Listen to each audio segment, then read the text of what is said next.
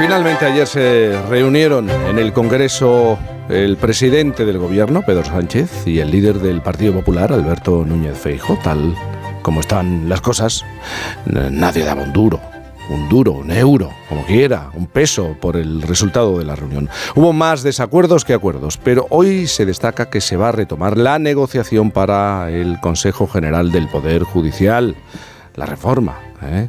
la, la renovación, mejor dicho con la mediación de la Comisión Europea y se reformará el artículo de la Constitución sobre las personas discapacitadas. Algo es algo, dice nuestro sospechoso Ignacio Varela, que hoy quiere hablar de la relación entre el gobierno y la oposición, tomando esa reunión como percha. No sé si es la mejor percha. ¿Cómo la valora Ignacio? ¿Este es el resultado positivo o, o mucho ruido para pocas nueces? Ignacio Varela. Pues en, en, condiciones normales te diría que lo segundo, pero como hemos decidido que hoy voy a ser bondadoso, como Venga, decía. Pues, pues, un poco de las dos cosas. Ahora, tampoco hay que pasarse, ¿eh? que, este, que, este, que este programa tal como va, tiene, eh, los diabéticos van a tener un, pro, un problema. Pero en fin, eh, esta será la última vez en 2023 en la que hablaré de política por la radio. Mm. O sea que el sábado que viene nos damos un respiro. ¿no? Sí, por favor. Está, estaré, estaré, pero bueno. Lo que sucede es que amenacé a Isabel Lobo con dedicar la sección de hoy a describir con detalles el espanto de adentrarse estos días en el centro de Madrid. Y ella me respondió, oye, para ir al género de, tenor, de terror, me parece más suave lo de Sánchez y Feijo. Entonces, y además, y además, como digo, como concesión navideña, prometo ser más benévolo que de costumbre hablando de estos temas. Digamos que la reunión de ayer no podía tener peor aspecto. Primero, por los precedentes inmediatos. Porque desde que comenzó la legislatura, estos señores y sus entornos no han parado de vomitar azufre. Y sospecho que les queda azufre para una larga temporada. Además, las escaramuzas previas estuvieron a medio camino entre lo cómico y lo grotesco. Si me permites la broma, creo que la preparación de una cita entre Putin y Zelensky sería más cordial y menos tortuosa que esta. Bueno, admitamos que el modelo de relación que ha establecido este presidente con los líderes de la oposición que ha tenido, primero Pablo Casado y después Feijó, pues es muy poco normal es poco normal en comparación con la forma en la que funcionó esa relación en España con sus predecesores y también con la práctica habitual en las democracias europeas. Mira, lo usual en la política civilizada es que por grandes que sean las discrepancias y fuerte que sea la confrontación pública, el presidente del gobierno y el líder de la oposición mantengan una comunicación fluida y permanente. Oye, he pasado 40 años de mi vida trabajando cerca de presidentes y de jefes de la oposición. Y puedo testificar que desde Suárez hasta Rajoy, pasando por Calvo Sotelo, Felipe González, Aznar y Zapatero, los contactos presenciales o telefónicos del inquilino de la Moncloa con el líder de la, de la alternativa fueron habituales y frecuentes. A veces las conversaciones eran públicas y a veces no.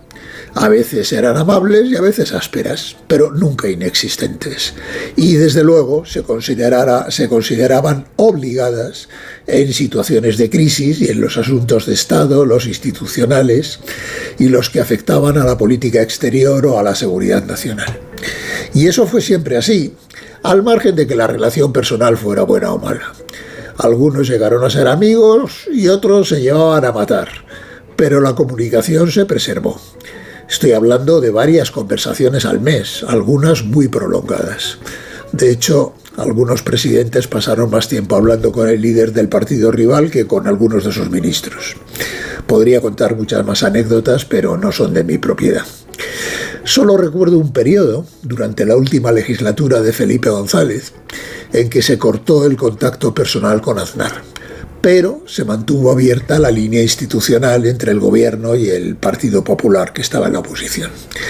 Mira, no daré nombres ni detalles, pero he visto a líderes de la oposición que cuando viajaban al extranjero se lo comunicaban al presidente por si había algo que debían saber o este les quería encomendar alguna misión. Y al regresar le reportaban o interrumpir reuniones de trabajo porque lo llamaba el presidente.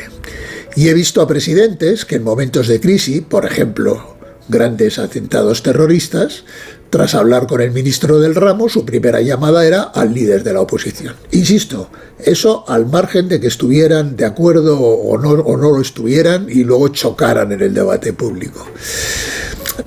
Jaime, es inconcebible atravesar una pandemia con cientos de miles de muertos, una guerra como la de Ucrania, un conflicto explosivo como el de Gaza, una crisis inflacionaria brutal y varios momentos críticos en la Unión Europea sin que el jefe del Ejecutivo sienta la necesidad de levantar el teléfono, informar al líder de la oposición, transmitirle sus decisiones y también recabar su criterio.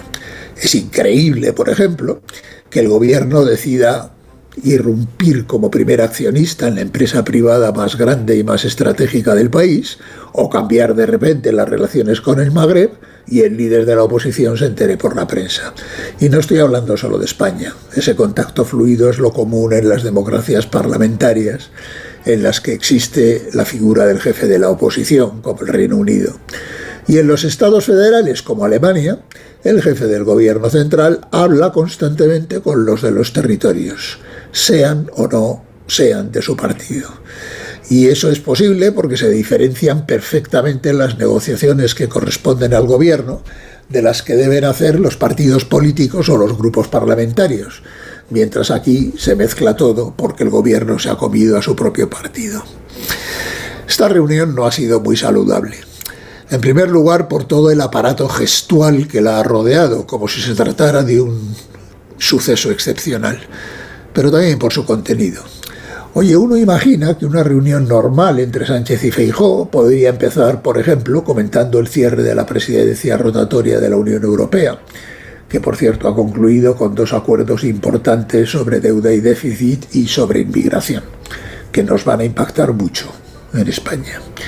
Podrían seguir comentando la situación en Ucrania y en Gaza, luego analizar la situación económica, las previsiones para el año 24 y las líneas generales de los presupuestos.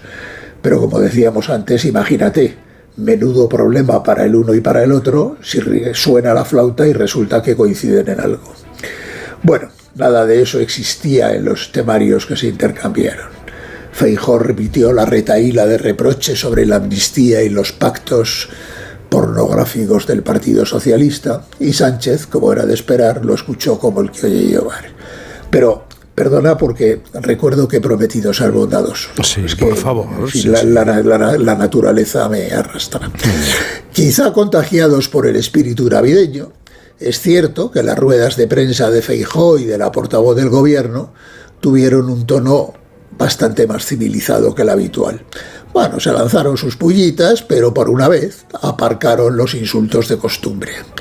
Además, parece que causaron lo de la renovación del Consejo General del Poder Judicial y la reforma del artículo 49 de la Constitución, para sustituir la palabra disminuidos por personas con discapacidad, que es algo bastante más digerible. Bueno, no nos va a cambiar la vida por eso, pero efectivamente menos da una piedra. Ahora bien, la desconfianza es tan abismal que, para lo primero, necesitan que la Comisión Europea haga de árbitro de la negociación y para lo segundo, el presidente tiene que garantizar por escrito que no tenderá una emboscada con sus socios para aprovechar el cambio de una palabra y llevarse por delante 10 o 12 artículos más de la Constitución. En fin, eh, con algo hay que conformarse. Como cantaba, como cantaba Mary Poppins, una cucharada de azúcar ayuda a tragar el potique. Oye, y si además estuvieran calladitos hasta Reyes y este año nos dejaran tener la fiesta en paz, tan contentos. Así que, feliz Navidad. that David played and it pleased the Lord. But you don't really care for music, do you? Well, it goes like this. The fourth, the fifth, the minor fall, the major lift, the baffled king composing